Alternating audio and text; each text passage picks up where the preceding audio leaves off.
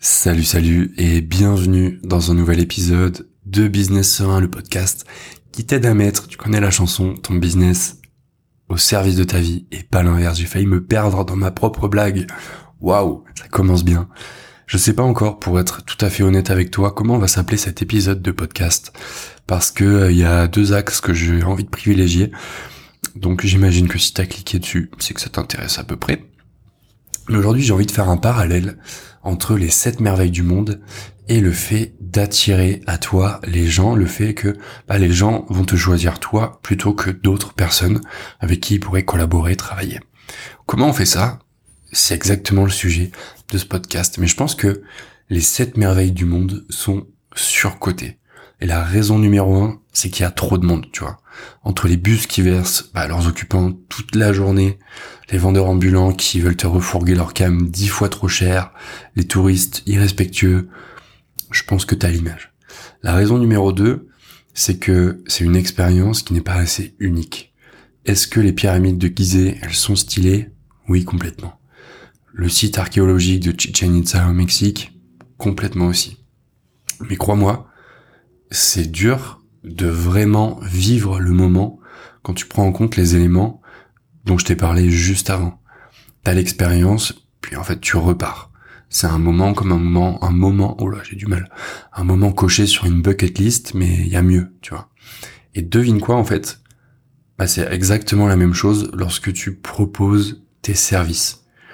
Le truc c'est que faire de la, de la quantité, attention, la puce, c'est tentant. Parce que forcément ça va rapporter plus d'argent. Mais bien souvent, la qualité ne suit pas si tout n'est pas bien préparé, si t'es pas bien préparé.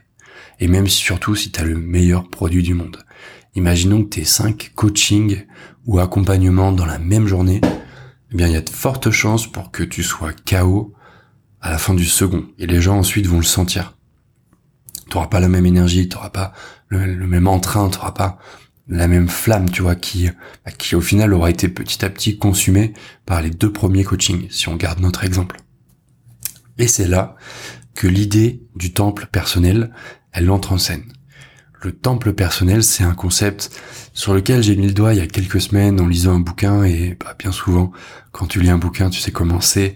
L'auteur met des mots sur quelque chose que tu n'arrivais pas forcément à exprimer ou t'ouvre les yeux sur un sujet, euh, t'apporte une nouvelle perspective. Et le temple personnel, ici dans notre épisode, dans ce qui nous intéresse aujourd'hui, c'est un espace dans lequel tu es pleinement présent, mais aussi pas que. C'est un espace où tes clients se sentent 100% uniques grâce à l'expérience que tu leur fais vivre, où ils se sentent 100% en sécurité et libres de tout jugement. Et enfin, là où ils se sentent 100% confiants vis-à-vis de la réalisation de leur objectif. Alors tu vas peut-être me demander comment on crée son temple personnel. Ce temple, il peut prendre différentes formes. J'ai des exemples pour toi. Le premier, c'est la forme du spirituel. Par exemple, ça peut être le coussin bien large sur lequel tu médites chaque matin. Sous une forme sociale, ça peut être la terrasse de bar où t'aimes retrouver tes potes pour l'apéro. Sous une forme encore sportive, ça peut être le stade. Dans ton business, ce temple, c'est ton produit. Ou plutôt, plus précisément, c'est l'expérience que les gens vont vivre avec ton produit. Si l'expérience vécue, elle est supérieure aux attentes créées par ton client dans son esprit, à ton avis, à qui est-ce qu'il voudra le partager? Exactement, à tout le monde. Du coup, j'ai un petit exercice pratique pour toi aujourd'hui, histoire de vraiment concrétiser tout ça. Je t'invite à te poser les questions suivantes. La première, c'est comment est-ce que je peux faire pour que mes clients se sentent bien dans notre collaboration? Est-ce que c'est en ajoutant quelque chose? Est-ce que c'est en retirant quelque chose? Comment est-ce que je peux intégrer cet élément, si je dois ajouter un élément, dans l'expérience client, sans sacrifier mon temps ou mon énergie? Et si tu as tes réponses, je t'invite vraiment à faire ce petit exercice en prenant un papier et un crayon.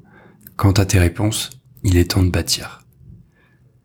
Merci d'avoir écouté ce podcast.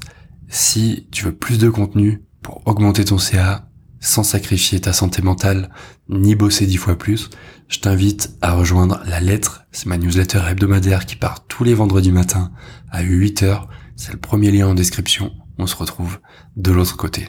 Ciao ciao.